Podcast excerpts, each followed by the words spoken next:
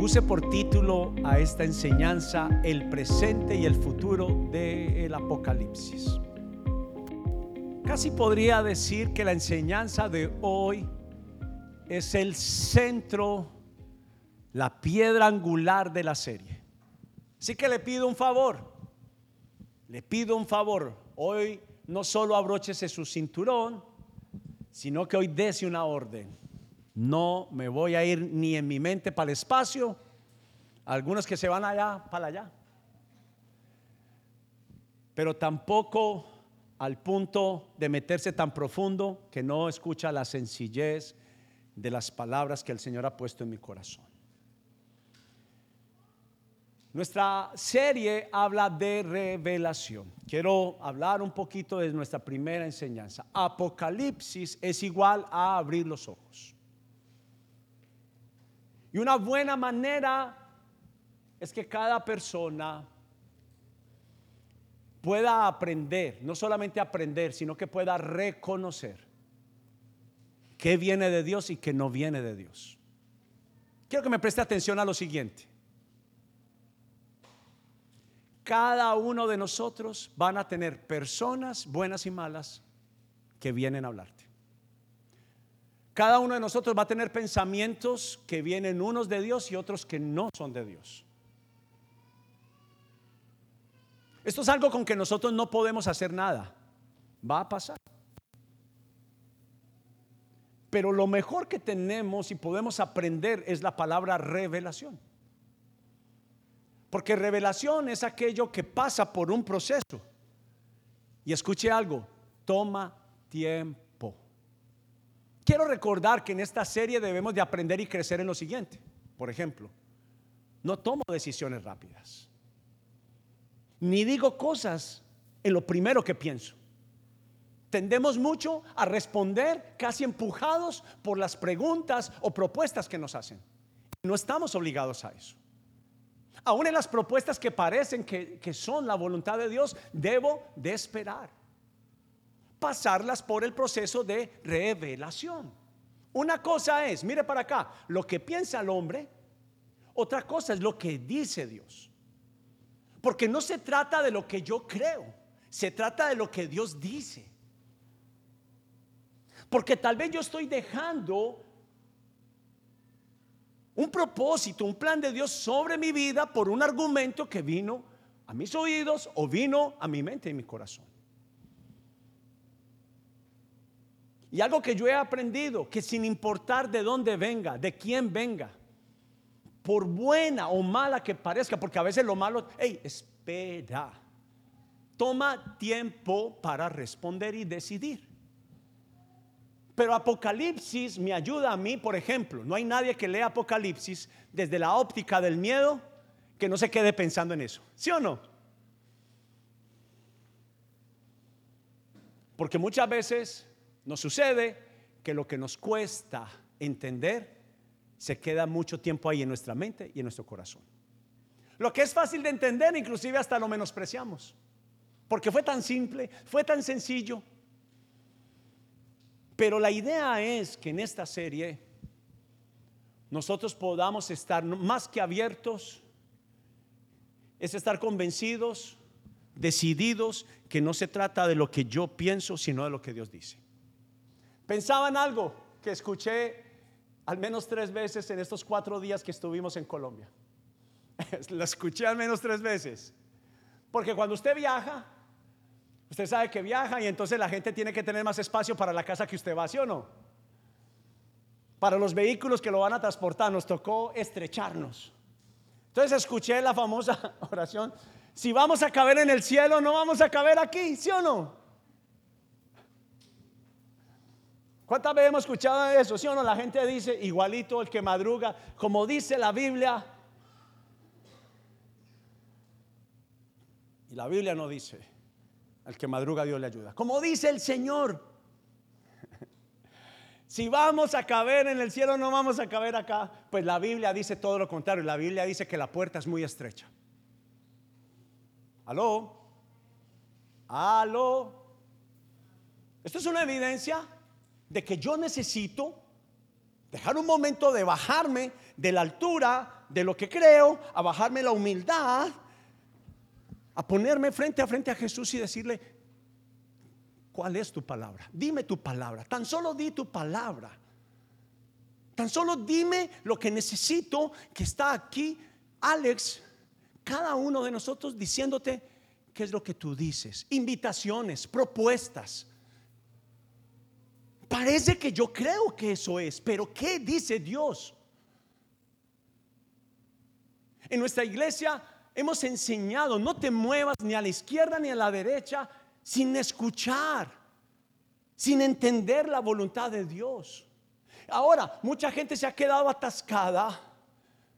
¿Cómo yo escucho a Dios? ¿Cómo yo sé la voluntad de Dios? Entonces sabemos los principios básicos.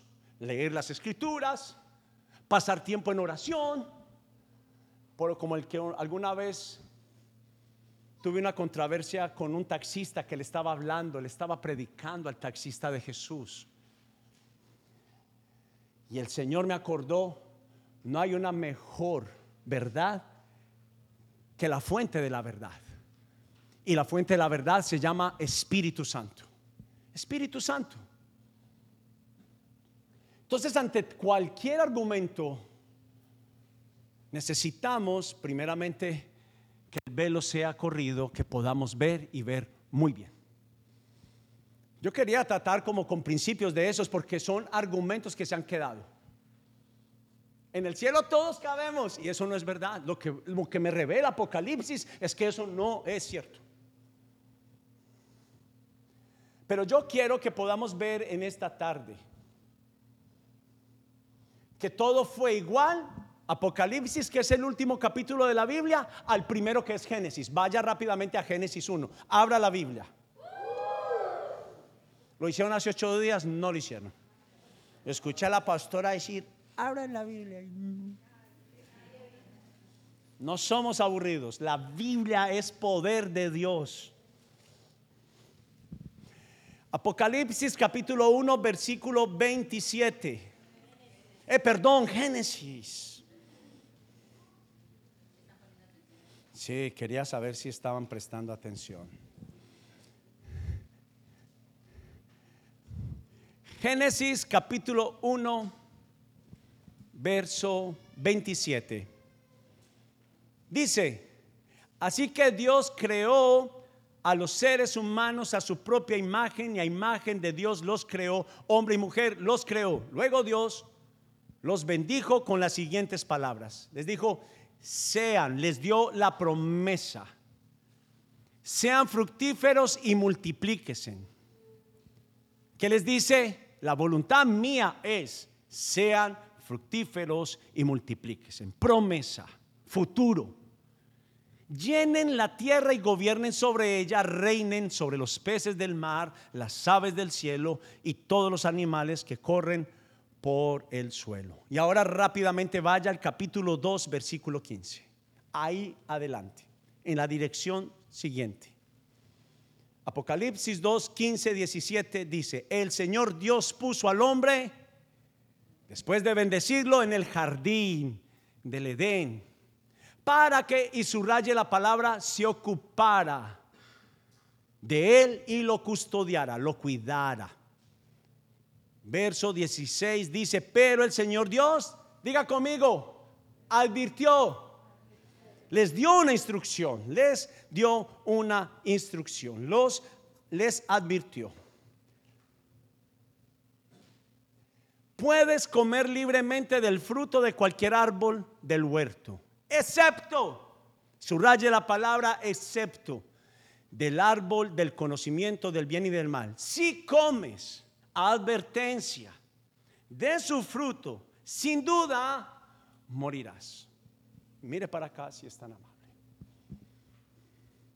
La enseñanza de hoy es el presente y el futuro en el Apocalipsis. Mire para acá. El presente habla de un deseo de un padre de amor por bendecir. Pero también, en el mismo tiempo que Dios desea bendecir, nos quiere mostrar las consecuencias. Apocalipsis a mí me ayuda mucho a poner sobre la mesa todas las cartas. ¿Cuál es la intención de mi corazón hacia Dios? ¿Por qué yo oro a Dios? Porque cuando todos leemos el propósito de Dios de Apocalipsis 1, 27, donde Dios dice, sean fructíferos, nos gusta mucho Dios ahí. Nos gusta mucho. Y nos pasa a todos, hay algo dentro de nosotros que cuando se nos llama a sujetarnos a una regla, a una ley, a una advertencia, a una instrucción, a un lineamiento, todos, absolutamente todos, tenemos algo que no nos gusta. Por más bonito que nos digan, no nos gusta. Entonces Dios no nos permite tomar la decisión, Dios, perdón, nos permite tomar la decisión de la bendición o la maldición por medio de las advertencias y de las promesas. Al menos yo sé que si voy a recibir algo, yo no soy de los que me dicen a mí, venga, de la nada reciba estos mil dólares. ¿Y por qué me los estás regalando? ¿Con qué intención lo estás haciendo? Es importante saber qué hay detrás de, porque posiblemente hay una expectativa que si te ayudo hoy, estás obligado, estás sujetado a ayudarme cuando yo te necesito, ¿sí o no? ¿Aló? Así es muchas veces de lo que hacemos con, Señor, vine a la iglesia, te cumplí, ahora tú estás como obligado a responder a cualquier cosa que yo te pida. ¿Aló? Ya cumplí. Como nos pasa muchas veces que yo soy de los que digo, y saben que los que vienen a un ayuno, los que vienen a una tarde de adoración o cualquier reunión, yo les digo, esta reunión no reemplaza la del domingo, la del mañana, como esta no reemplaza la del miércoles. ¿Por qué? Porque decimos, ya cumplí. Y es más que cumplir. Entonces nos dio el don de elegir entre lo bueno y lo malo. Si quiero un buen futuro, tengo que tener en cuenta el presente. ¿Qué me dice hoy? ¿Qué advertencia? ¿Qué guía? ¿Qué instrucción? Porque no miro sino la cláusula de la bendición. Pero no estoy acostumbrado a mirar cuáles las cláusulas del contrato.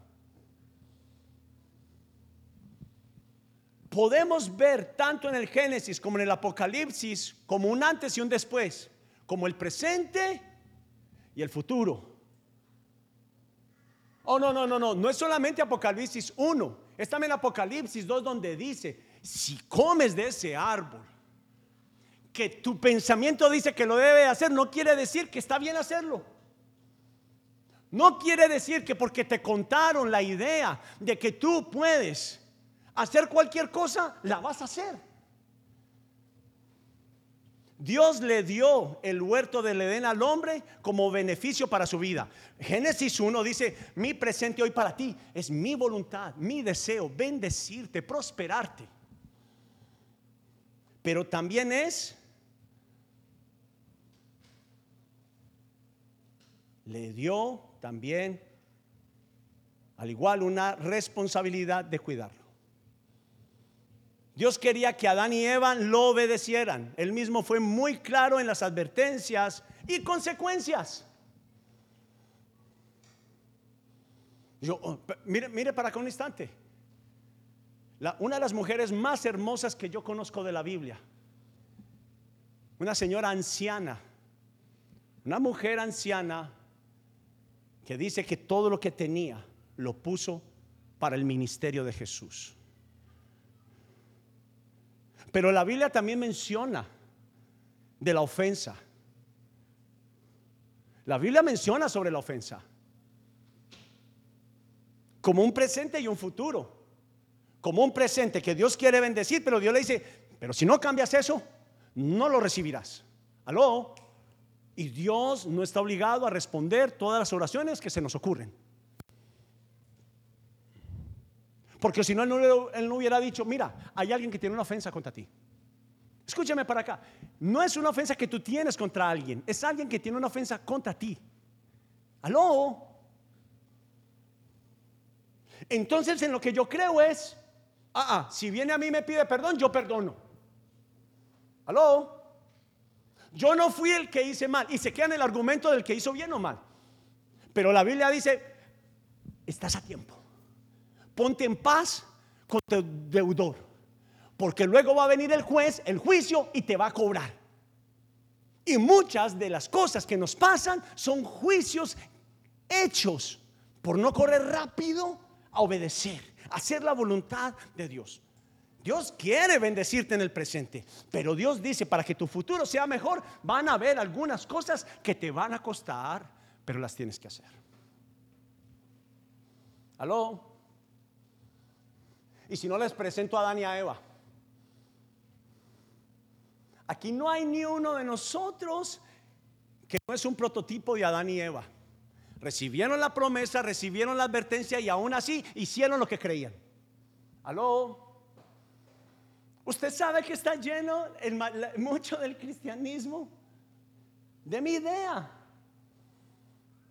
Pensamos que los sucesos de nuestra vida llegaron por sí solos.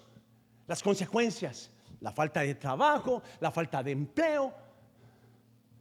Y está bien, no te puedes quedar allí condenándote, quejándote, lamentándote. Dios quiere que te levantes, pero cuando yo reconozco que vino a través de una consecuencia, yo tengo la oportunidad de poder solucionar y arreglar.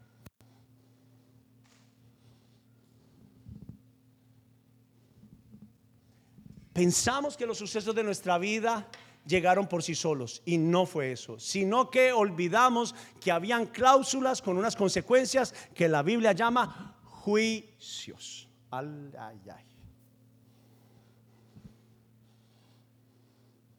Cuando llegamos a la Biblia y a la palabra que dice juicios, ¡pum!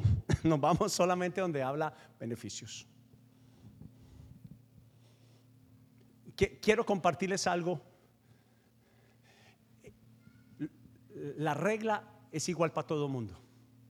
Se lo voy a demostrar. Me impactó. ¿Y sabe qué me pasó a mí? como nos debería pasar a nosotros. Me dio temor santo, pero también temor reverente. Por si algún día a mí se me llegara a pasar por la cabeza faltarle al Señor como pastor, ya sé lo que me pasa si llego a pasar la línea. Escúcheme, no hay nada como saber.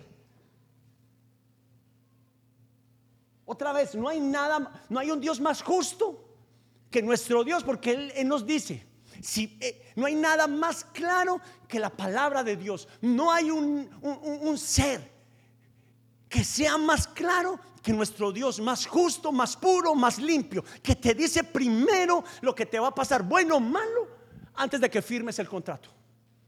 Porque cuando tú te haces cristiano, cuando tú dices soy, acabaste de firmar un contrato. ¿Sabes qué dice la Biblia? Que es negarse a sí mismo y vivir para Él que es obedecer a Dios y dejar de seguir tus pensamientos. Se lo voy a demostrar. Solamente quiero que lo escuche. Yo envié a estos profetas, sin embargo, van de un lado a otro afirmando hablar en mi nombre. No les he dado ningún mensaje, pero aún siguen profetizando. Escúcheme, si hubieran estado en mi presencia y me hubieran escuchado, habrían hablado mis palabras y habían hecho que mi pueblo se apartara de sus malos caminos y de sus malas acciones. ¿Soy acaso Dios solo de cerca? Dice el Señor. No. Al mismo tiempo estoy lejos. ¿Puede alguien esconderse de mí en algún lugar secreto? ¿Acaso no estoy en todas las partes de los cielos y de la tierra? Dice el Señor. Porque a veces pensamos que Dios no está en nuestras acciones. Hey, aló, pues los juicios, cuando se ejecutan, me recuerdan que Dios es letal, amoroso. Y yo ayer hablaba con uno de mis hijos allí compartiendo, ¿qué tal? Viendo eh, la película ahora famosa. Yo le dije, ¿qué tal? Con la maldad que no conocíamos que existía, si Dios no emite juicios y no los cumple. ¿Hasta dónde llegaría la maldad si aún nosotros, siendo desobedientes, siendo duros de corazón, entendiendo que Dios es letal y es real y aún así hacemos lo que hacemos, ¿qué tal si no existiera un juez que hiciera justicia por los desvalidos? Y nuestro Dios es justo. Y no pienses que porque vienes a la iglesia no se te llamará a justicia.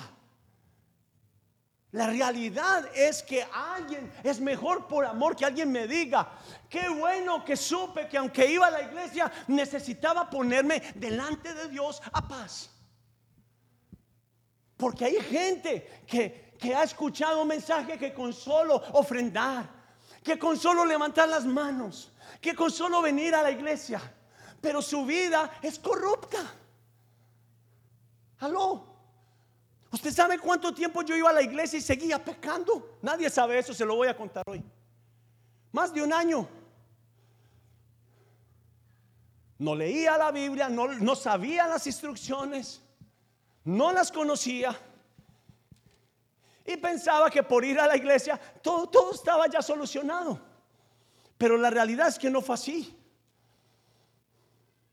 Pero qué importante fue en el momento que yo supe que estaba desagradando a Dios. Entonces en el momento que vi que yo podía perder mi matrimonio, que podía perder mis hijos, porque a veces reconocemos a Dios en las pérdidas. Dios no quiere que llegue la pérdida. Pero a veces somos nosotros los que tomamos la decisión y a veces se perdió. Aló, se perdió. Se perdieron las familias, se perdieron los matrimonios, se perdieron los hijos, se perdieron.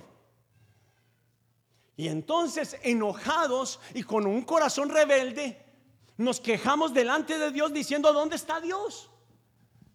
Dios es injusto, no me respondió.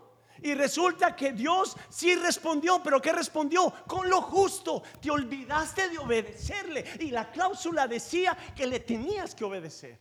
Sí cumplió, sí dijo, sí dijo.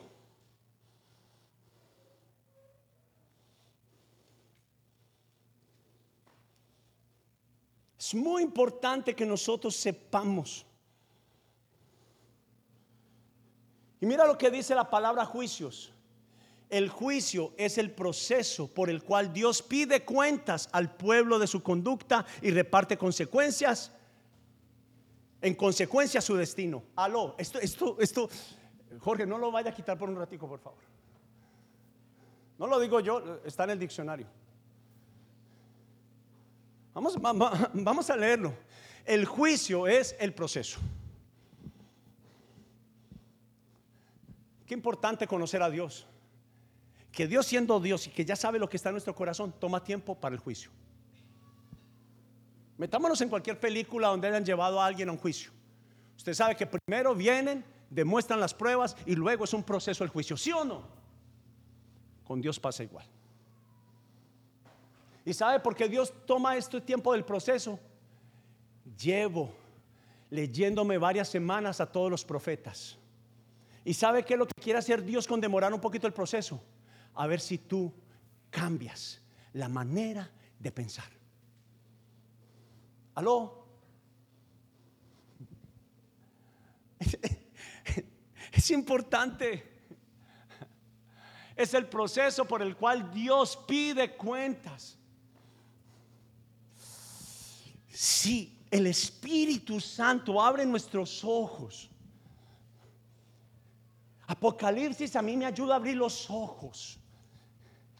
Que así como creo en el Dios de gracia y misericordia, el Dios de la bondad, también Él me dio ojos para ver que Él me va a llamar el día final. Va a pedir responsabilidades porque eso fue lo que le dijo a Adán. Adán, cuida el jardín. Te entrego una responsabilidad Cuida el jardín, mi relación contigo. Cuídala. Cuida la esposa que te di, el esposo que te di.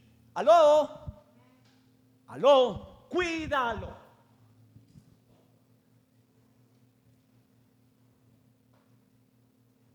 El deber es que mi esposa, mi esposo me cuide a mí. No, esposas, también es que tú cuides a tu esposo.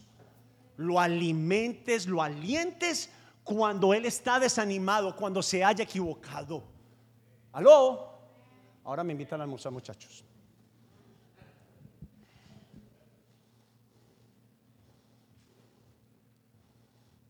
Es una conducta. Él va, ¿qué, es lo que él va, qué es lo que él va a mirar? La conducta. Voy a mirar cómo fue tu proceder cuando a la hora de besar sapos y murciélagos. La Biblia llama a que nosotros besemos sapos.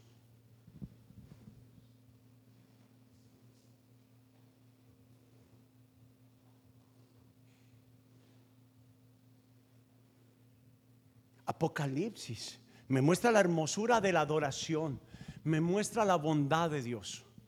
Pero escúcheme, no hay nada mejor que la validación. La mayoría de la gente sigue diciendo, no creo en los pastores, no creo en los curas, no creo en la iglesia, no creo, no creo, no creo. ¿Sabe cuál es la mejor manera de Dios mostrar su misericordia? Que ejecute los juicios. ¿Aló?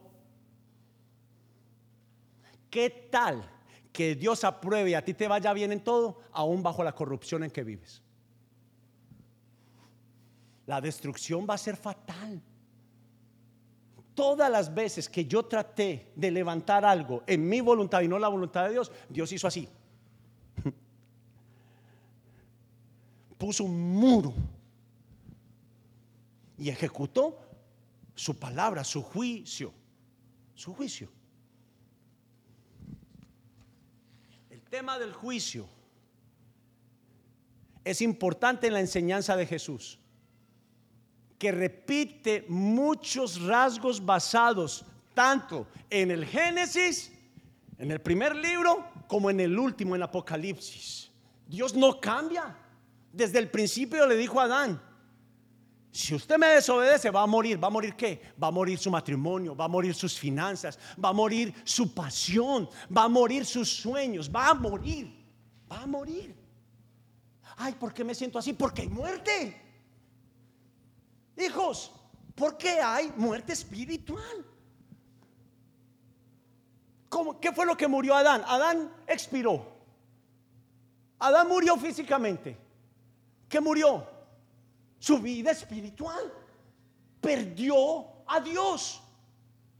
La generación, los hijos de Adán, los hermanos menores de Adán, usted y yo de Eva,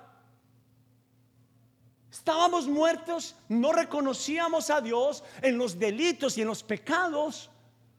Y esa es la consecuencia del juicio del Edén. Y es por eso que el hombre hace hasta el día de hoy su voluntad y no la voluntad de Dios. Aún queriendo nosotros hacer la voluntad de Dios y no la hacemos. ¿Por qué? Porque hay muerte. Hay muerte.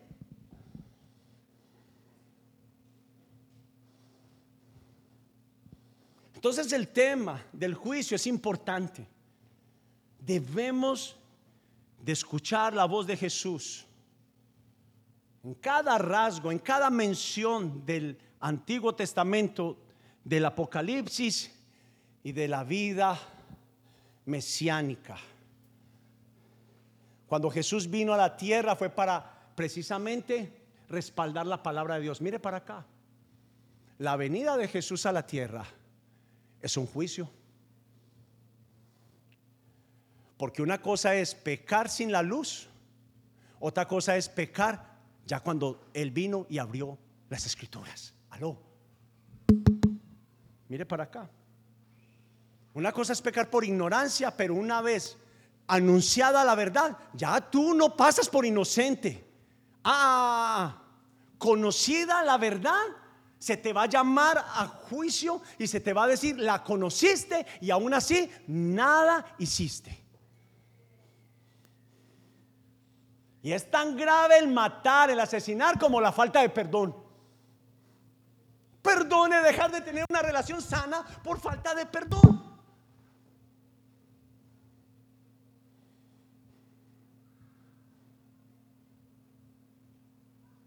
Y es la misma responsabilidad que Dios le dio a Adán de cuidar el Edén, también de cuidar la relación entre los hermanos. ¿Aló? ¿Aló?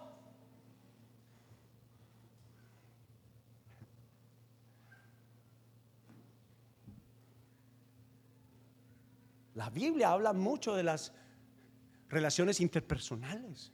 Mucho, demasiado. Y cada que alguien me falla es una oportunidad para crecer. No estoy gritando, estoy...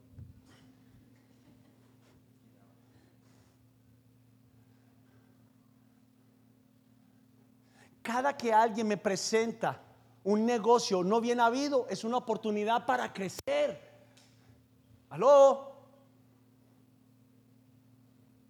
Cada que alguien me hace una mención en mi contra es una oportunidad para crecer. Bienvenidos a la iglesia. Donde todo sale a la luz. Es que es en la convivencia donde se dejan ver aquellas cosas feitas que hay en mí. Pero donde yo puedo ser vulnerable. Es en la casa donde yo, así yo traté de esconder algo. En la casa mis hijos saben las debilidades. Yo a mis hijos no les puedo esconder nada. Al menos si no quiero perder el corazón de ellos, prefiero equivocarme delante de ellos. Papás, también recibiremos un juicio por la hipocresía. Pero el tema del juicio es importante. Y para entender los juicios, aquí ya viene la parte que me emociona del mensaje. Las advertencias y las instrucciones, sin que nos sintamos alejados, desanimados, condenados, necesitamos tres cosas. Escriba, escriba. La primera, examinación. La oración de examen de conciencia, si usted lo quiere llamar así. Pero ahora con los ojos abiertos. ¿Cómo yo hago mi oración de examen? Primero, que Dios es como radio reloj, está en todas partes mío. No trate nunca de permitirle a su corazón de que Dios no está ahí. Él está ahí en cualquier cosa que usted hace. Espere. Espere una evidencia real. Si Dios es real, es la ejecución de los juicios. Lo que haces escondido, se lo prometo, va a salir a la luz. Dios empieza así, suave como hizo con el rey David. David, aléjate de tu corazón, perverso. Tú crees que eres el rey, pero estás podrido como fruta podrida. Le habló varias veces, le fue subiendo el tono y luego lo tuvo que hacer a las tribunas de un estadio. Vino el profeta Natán y le dijo, le contó una historia y llegó y le dijo, David, ¿qué, crees que merece esa persona? La muerte. Y yo, pues David, eres tú. Eres tú. Entonces vino el Salmo famoso 51. Límpiame. Solo hasta ahí. Apocalipsis fue para David en el Salmo 51. Dejó su hipocresía, dejó su vanidad, dejó la careta, dejó la máscara de hipocresía y vino delante de Dios y dijo, límpiame y seré limpio. No tengas en cuenta mi maldad. Si me limpias, seré limpio como la nieve. Examíname, oh Dios. El versículo Salmo 139 lo escribió después de su tiempo de examen, de su proceso, de su dolor, de la muerte de un hijo, porque vino el juicio. Vino el juicio. David oró para que no muriera su hijo, pero el juicio había sido emitido. Mire para acá. Dios te perdona, pero la factura Dios te la vacura. La mejor manera de amarte en esta tarde y en esta serie es decirte que sí. Las mentiras, los engaños, Dios te los va a cobrar. Si te arrepientes, Él te va a perdonar, pero te va a cobrar. Porque Él, por causa de quien le hiciste daño, te va a cobrar. Entonces, si no entendemos por convicción, tenemos que entender también por la ley y el juicio. Y esta generación necesita la manera de todos los profetas que yo creo que Dios demoraba el proceso del juicio. Es si se vuelven a mí. Si se vuelven a mí. Si se vuelven a mí. ¿Qué importa si no te gusta otras personas? Ámalas. Aló. Es que no se trata de ti. No se trata de mí. Las enseñanzas de Jesús, hablando de los juicios, lo leí hace un momento. Dicen que el juicio es el proceso por el cual Dios pide cuentas al pueblo de su conducta y reparte en consecuencia en el destino. Lo que me está pasando es una consecuencia de que obedecí o no. Pero la examinación mi oración de examen es que es Dios, tú eres justo. Tú eres imparcial, pero también entiendo que tú eres implacable. La Biblia dice que no pasará por encima la injusticia, por encima de Dios. Y por eso el rey David tuvo que orar después de su tiempo de examen, donde murió su hijo, donde fue avergonzado fue tan avergonzado que los que lo amaban luego lo iban a matar. Aló. Su reino, sus capitanes, luego querían matar a David. Y era el rey más amado que haya tenido Israel. Pero cuando vino, cuando vino la respuesta de Dios, oh Señor, has examinado mi corazón y sabes todo acerca de mí. Ore conmigo, examíname. Muéstrame lo que está bien para mí, pero mal para ti. Peor cuando yo sé que es, está mal para Dios y yo sé que está mal y aún lo hago. Hijo, hija, Dios no quiere el mal para ti, yo no quiero el mal para ti, pero prepárate prepárate.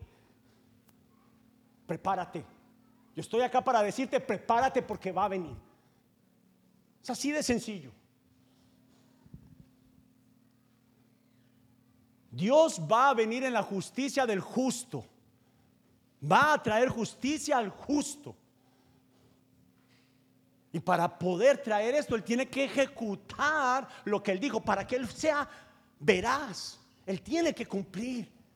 ¿Sabe por qué a veces suceden cosas en la tierra y pensamos que no fue Dios? Porque no sabemos cuál fue el juicio. Pero cuando yo conozco el juicio y yo sé que muchos de los terremotos, muchos de los diluvios, muchas de las cosas que pasan, las hambrunas, las hambrunas en África, son consecuencia de adorar a otros dioses. Yo no sé si usted ha visto que pasan unas vacas por unos trenes que los llevan y los trasladan como ganado y hay gente rindiéndoles culto. ¿Qué usted cree que pasa sobre esa tierra?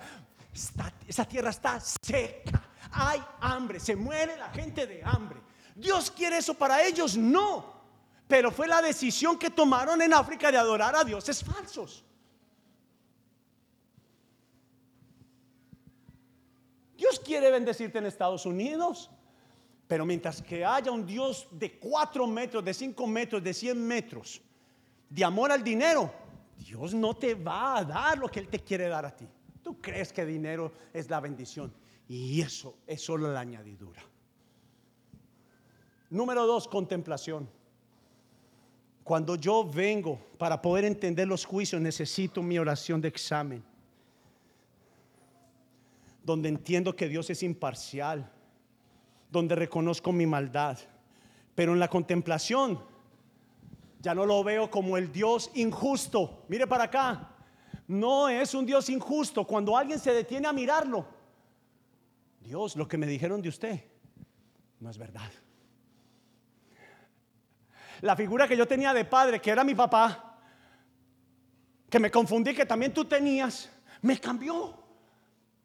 Porque por primera vez me detuve a conocerte, tus acciones, la forma que tú obras.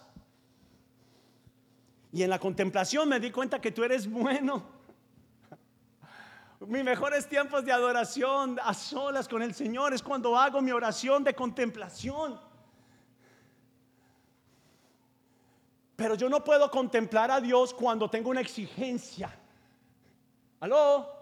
Yo no puedo contemplar a Dios mientras que yo tenga una expectativa falsa y una exigencia humana.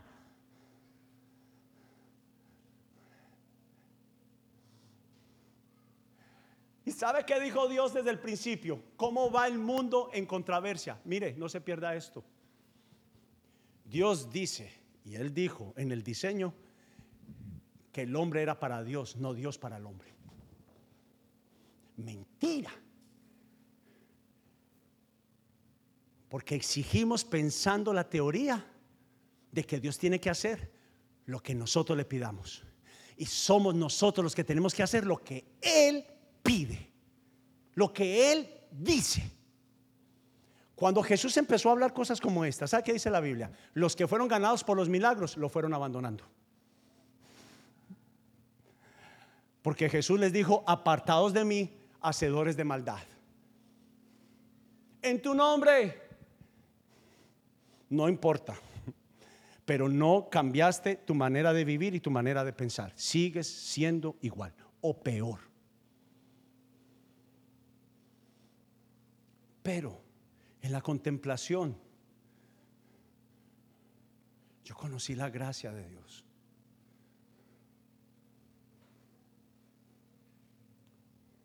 ¿Para que uno venir a la casa de alguien y venir varias veces y al final nunca lo conocí?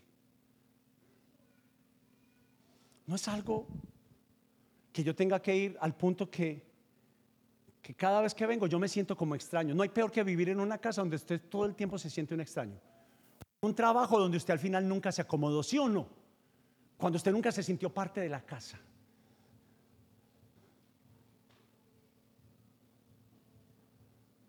Pero yo tengo una respuesta hacia eso. La queja y la dureza de corazón, de corazón no nos dejan ver las pequeñas cosas que deberíamos de estar agradecidos.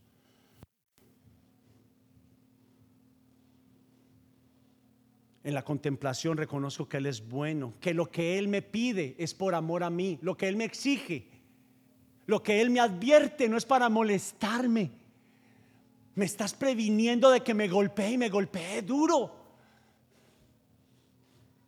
Dios te ama tanto, tanto, tanto, tanto, tanto, tanto, que te advierte varias veces. Pero Dios me recordaba esta semana, meditando en el libro de Jeremías, que somos parecida a la generación de Jeremías. Aunque Jeremías traía las consecuencias, traía los juicios, traía cada uno de los lineamientos, la generación seguía actuando igual. ¿Sabe por qué? Es por una sola cosa. Porque pensaban que el juicio no iba a venir. Como Dios es el Dios de los tiempos y Dios está esperando en misericordia, esa espera de misericordia la mayoría se confunden. Ya, Dios, Dios no va a hacer eso. Dios es muy bueno. Dios no va a enviar fuego sobre la tierra siga pensando que los incendios son casualidades, hijos y hijas amadas. Por favor, es estar muy duros de corazón. Cuando a mi izquierda y a mi derecha pasan sucesos y yo sigo pensando, no, esa es la naturaleza. Y eso lo, eso lo incendió cualquier. Siga pensando eso. Siga pensando eso. Pero esos sucesos me hablan de la veracidad. ¿Sabe qué yo hago cada que pasa algo así? por ejemplo, sobre la ciencia, la tecnología, todo lo que está pasando. Ay, la Biblia ya lo había anunciado. Que una de las formas de reconocer que la venida del Señor está cerca era cuando la ciencia avanzara. Tal vez antes de cerrar la serie le hablo un poco de eso. Todo lo que está pasando con el mundo artificial fue anunciado. Ahora que viajé, el aeropuerto de Medellín es pequeñito. Los aeropuertos La Biblia dice que cuando vinieran los últimos tiempos estarían los aviones, las fronteras repletas de gente viajando para, y todo el mundo en el disfrute. Pero él dijo, esto es una señal de que el tiempo está cerca. Pero como yo digo, ay, mire, los pasajes están baratos. Oiga, ¿cuál, cuál, cuál pobreza? Vea, la gente comprando pasajes para arriba y para abajo. No, está escrito en la Biblia. Igual a ese, un pajarito me lo contó, ya lo he dicho acá, está en la Biblia. Pero a veces no sé los juicios de Dios porque no he pasado tiempo con Él. ¿Sabe cómo me di cuenta que yo era un pecador? Pasando tiempo con la misericordia de Dios. Pero por primera vez lo pude contemplar como Él es, que no quiere mi muerte. La muerte que le dijo a Adán, quiere vida y vida eterna para mí pero a veces no la veo, no la reconozco. Y ahí es cuando el salmista también dijo, una cosa ha demandado Jehová, esta buscaré, que esté yo en la casa de Jehová todos los días, ¿para qué? De mi vida para contemplar. Me estoy perdiendo lo mejor de Dios. Y número tres, meditar, la meditación. La meditación bíblica no es en el vacío. Escuche, es peligrosa la meditación en el vacío. Mm. Pues va a venir y te va a llenar cualquier cosa. La meditación que dice la Biblia es una, es pasar varias veces mi pensamiento. Lo que estoy haciendo bien está bien o está mal. ¿Está de acuerdo con la palabra de Dios o está de acuerdo con lo que me enseñaron y yo creo? ¿Dios está en eso o no está en eso? Las decisiones, eso que me hablaron, vino de parte de Dios o pasé tiempo en el proceso. A ver, ¿qué dice tu palabra? Espíritu Santo, ¿tú qué dices? Le doy vueltas. Le doy vueltas. Le doy vueltas. Ahora, Señor, no, yo vi en la palabra de Dios que tú eres bondadoso y tú perdonas al pecador, el que de corazón se arrepiente, tú lo perdonas, que va, la condenación no hace parte mía. Oh, Señor, ese negocio, la Biblia dice que el que hace las cosas por debajo, el que hace las cosas escondidas no están bien y saldrán a la luz. Señor, yo voy a hacer todo directo y recto. Medite. Y quiero recordarles la palabra meditar también tiene que ver cómo yo pienso de Dios, pero también me importa que Dios piensa de mí. Y yo tengo que decirte que Dios sí te ama y te ama tanto que piensa mucho en ti.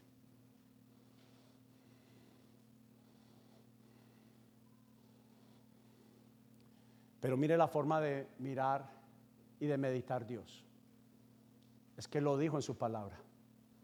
Cada texto de la Biblia tiene que ver con la naturaleza de Dios. Estoy terminando. El salmista escribió, en tus mandamientos le daré la vuelta una y otra vez.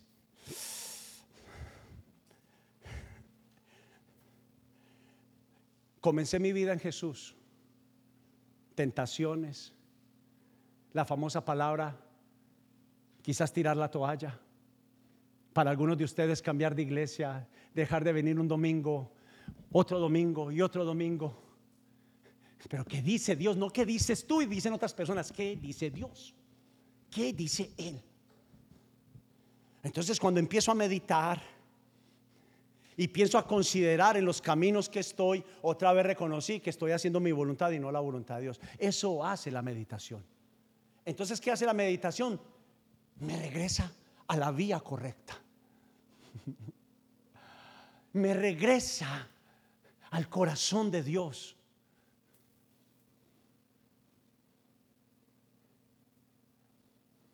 Es que es mejor una vida en Dios sin dinero que una vida con dinero sin Dios.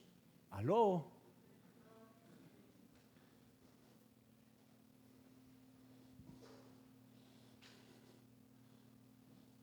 Recostado me quedo despierto pensando y meditando en ti durante toda la noche.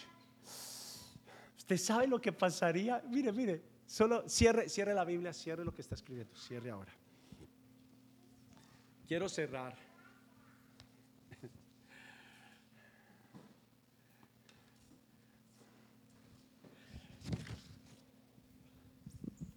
Yo sé que los promedios dicen que solamente quizás el 10% va a ser esto. Pero cierre, cierre, cierre, cierre, cierre. Jonathan.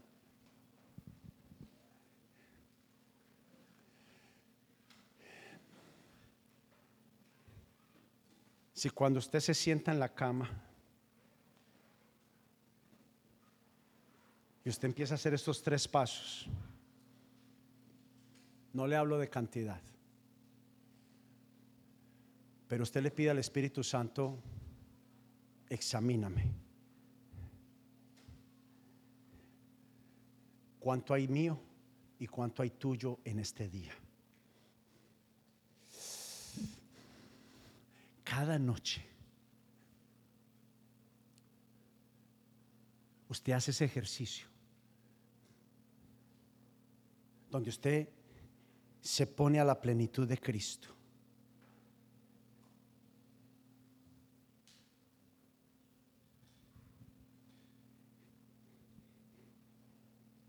Le da la posibilidad a que el juicio y el castigo es verdad.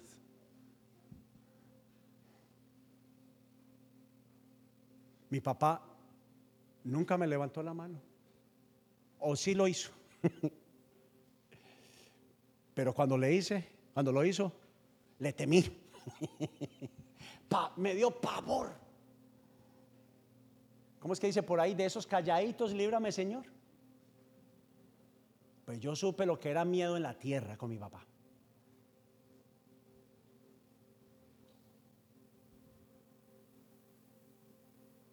me dejó de amar por eso, me tiró una botella que donde me agarre,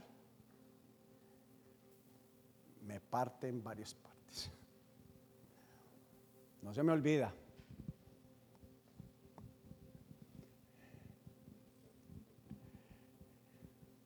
Imagínense cómo estaba mi papá que nunca me había pegado y que me lanzó una botella. Donde me agarre, Usted dice, ¿cómo un papá? Hey, por Dios, vamos a probar. Hay varios versículos que dicen hasta cuándo vas a probar la paciencia del Señor. Hagamos al hombre y a la mujer a nuestra imagen y semejanza. ¿Sabe que he estado leyendo las palabras y eso lo voy a hablar la próxima semana? La Biblia dice que Dios se enfurece. ¿Cierto que ahí no nos gusta tanto? Pero una de las maneras más amorosas de Dios demostrarnos, lo he hablado en toda esta serie, de demostrarnos su amor es con su disciplina, o como lo llama la Biblia, con su castigo.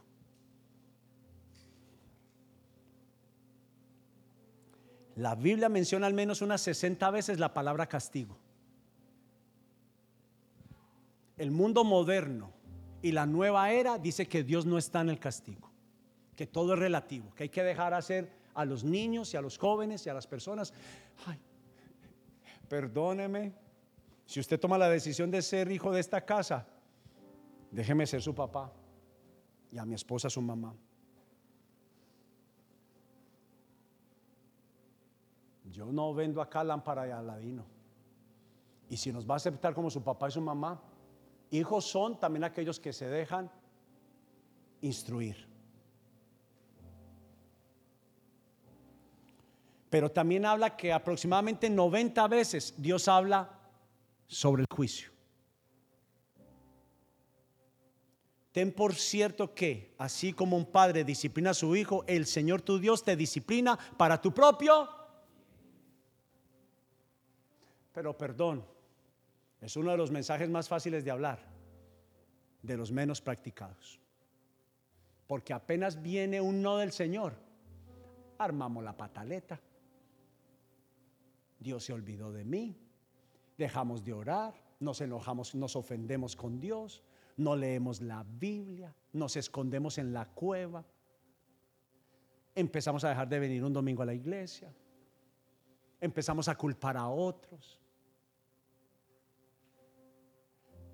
Lo digo abiertamente, se lo digo en 27 años, perdón por usted, me da pena que piense que no es así. Pero los que se mueven de una iglesia se mueven a otra y a otra y a otra y han pasado tu vida moviéndose por cuatro, cinco, seis y diez iglesias y no encuentran la iglesia perfecta.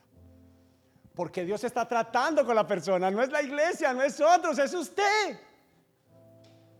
Soy yo. Soy yo. Soy yo. Entonces deja de abrir los oídos a lo que no viene de Dios. Porque juicio va a venir.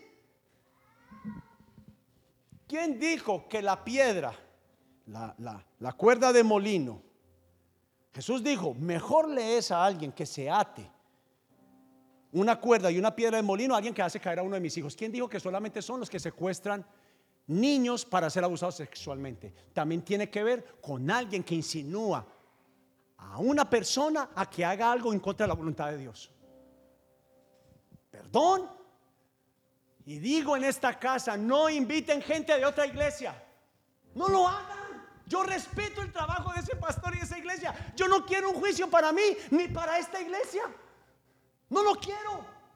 Yo respeto y honro el trabajo de otros pastores y de otras iglesias. Bendecimos, oramos todo el tiempo por otras iglesias y por otros pastores. Por favor. ¿Para qué más cristianos si ya están en una iglesia? Vamos por los que no están. Le tengo un mejor trato. Vayamos por aquellos que abandonaron a Dios. Dejen a los que están en la iglesia, déjenlos ahí. No hay iglesia perfecta.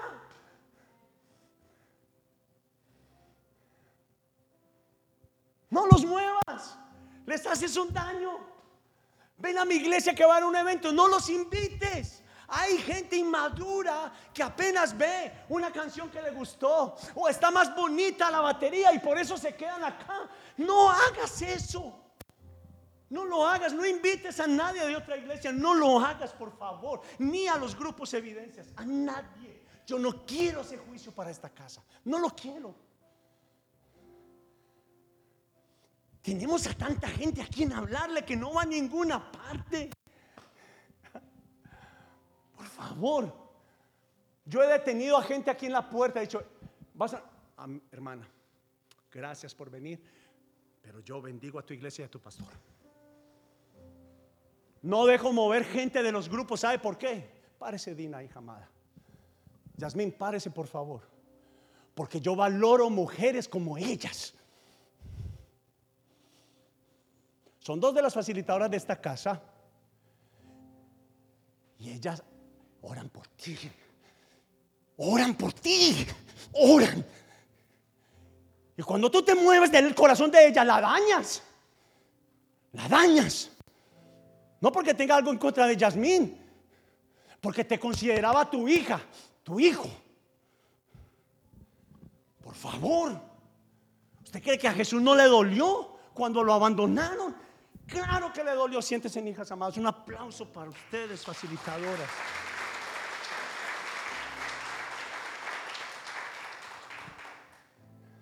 Por supuesto que duele. Yo no seré la fuente o la llave de causarle un dolor a un pastor que ha pasado toda la vida orando por personas. ¿Qué es eso? No va a pasar aquí. No quiero personas de otro lado, no quiero. No me traiga nadie que es de otra iglesia, no lo haga. No lo haga. Esta serie es para abrir los ojos y deja de estar escuchando lo que no tiene que escuchar. Y si les pido, si eres parte de esta casa, haz respetar tu casa, tu familia y hazme respetar a mí porque yo te he amado. Yo te he amado. Yo te he bendecido. Yo he estado ahí cuando me necesitas. No creas que no te miro y no te escucho y no te he visto y no sé lo que estás haciendo. Yo sé lo que estás haciendo y lo que has dicho y lo que llevas y traes. Yo lo sé. Pero nunca te he quitado mi amor ni mi apoyo. Pero deja de hacer lo que estás haciendo porque vendrá un juicio sobre ti. Vendrá. Recibe esto porque te amo Y las personas se mueven y se mueven y se mueven. ¿Para que van a invitar gente de acá? Ni de ninguna parte. ¿Qué es eso? ¿En qué reino estamos? Perdóneme, ¿en qué reino estamos? El reino de Jesús añade. El reino de Jesús suma, crece, crece. En nuestra iglesia en Medellín es la iglesia más grande de Medellín. ¿Sabe cuántas iglesias les han puesto a menos de tres cuadras? Como diez. ¿Qué es eso? ¿Qué es eso? Para jalarle gente a la iglesia más grande y ella seguirá creciendo y ha seguido creciendo. Porque el reino que es de Jesús no parará, no se detendrá. No se detendrá. ¿Me entiende? Sé fiel con tu jefe. Sé fiel con tus empleados. Sé fiel con tus hijos, con tu esposa. No abandones. Sé fiel donde quiera que vayas. Sé fiel con la mamá y el papá que te tocó. Dios te los dio y te va a pedir responsabilidad. Viajé por mi papá y mi mamá y ¿sabe qué hice? Mi mamá me decía cuánto quisiera conocer a la niña. Va David y Keren pensaron que solamente lo hice para ir a pasear, pero ¿sabe qué hice? Honrar a mi papá y a mi mamá, hacer un esfuerzo que no podía hacer para que conocieran a mi nuera y conocieran a mi nieta. No lo hice pensando en mí, lo hice pensando en mi papá y en, en especialmente en mi mamá. La escuché hasta tres o cuatro veces decirme, mi mamá no está enferma de muerte, pero mi hijo antes de que muera quiero verlo, hijo, quiero verlo, quiero verlo, quiero verlo.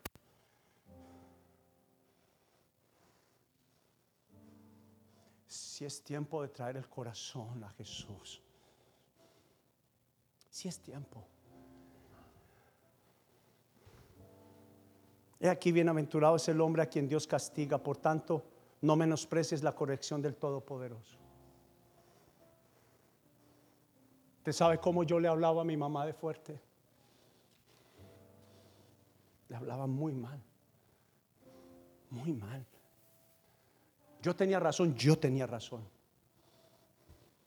Mi mamá se equivocó demasiado. Pero tomé el papel de Dios. Parte de la forma como yo trato de honrar a Sarita tiene que ver con que ella es otra mamá. Cuando yo acepté a mi esposa como mi esposa, también su mamá empezó a ser mi mamá.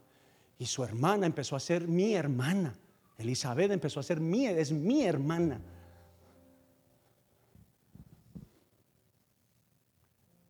Como a cualquiera. Sarita, hace mucho rato no hago chistes en contra de las suegras. Además de que eso satisface el corazón, hermosea el corazón de mi esposa. Pero es que yo temo a un Dios celoso, a un Dios furioso, a un Dios furioso. ¿Cuántas cosas tuve que cambiar para ser mejor papá, ser mejor esposo? Ya, abandona esa maldad, abandona ese vicio ya, abandónalo. Ya, no más. Abandona ese pecado de murmuración, de queja. Es mejor que no comas juicio para sí. Si esta no es tu casa y no te gusta, no te quedes porque vas a comer juicio para sí. Vas a seguir hablando y es peor, es peor para ti. Por favor. Pero te, te amo. Y te he recibido como hijo y como hija.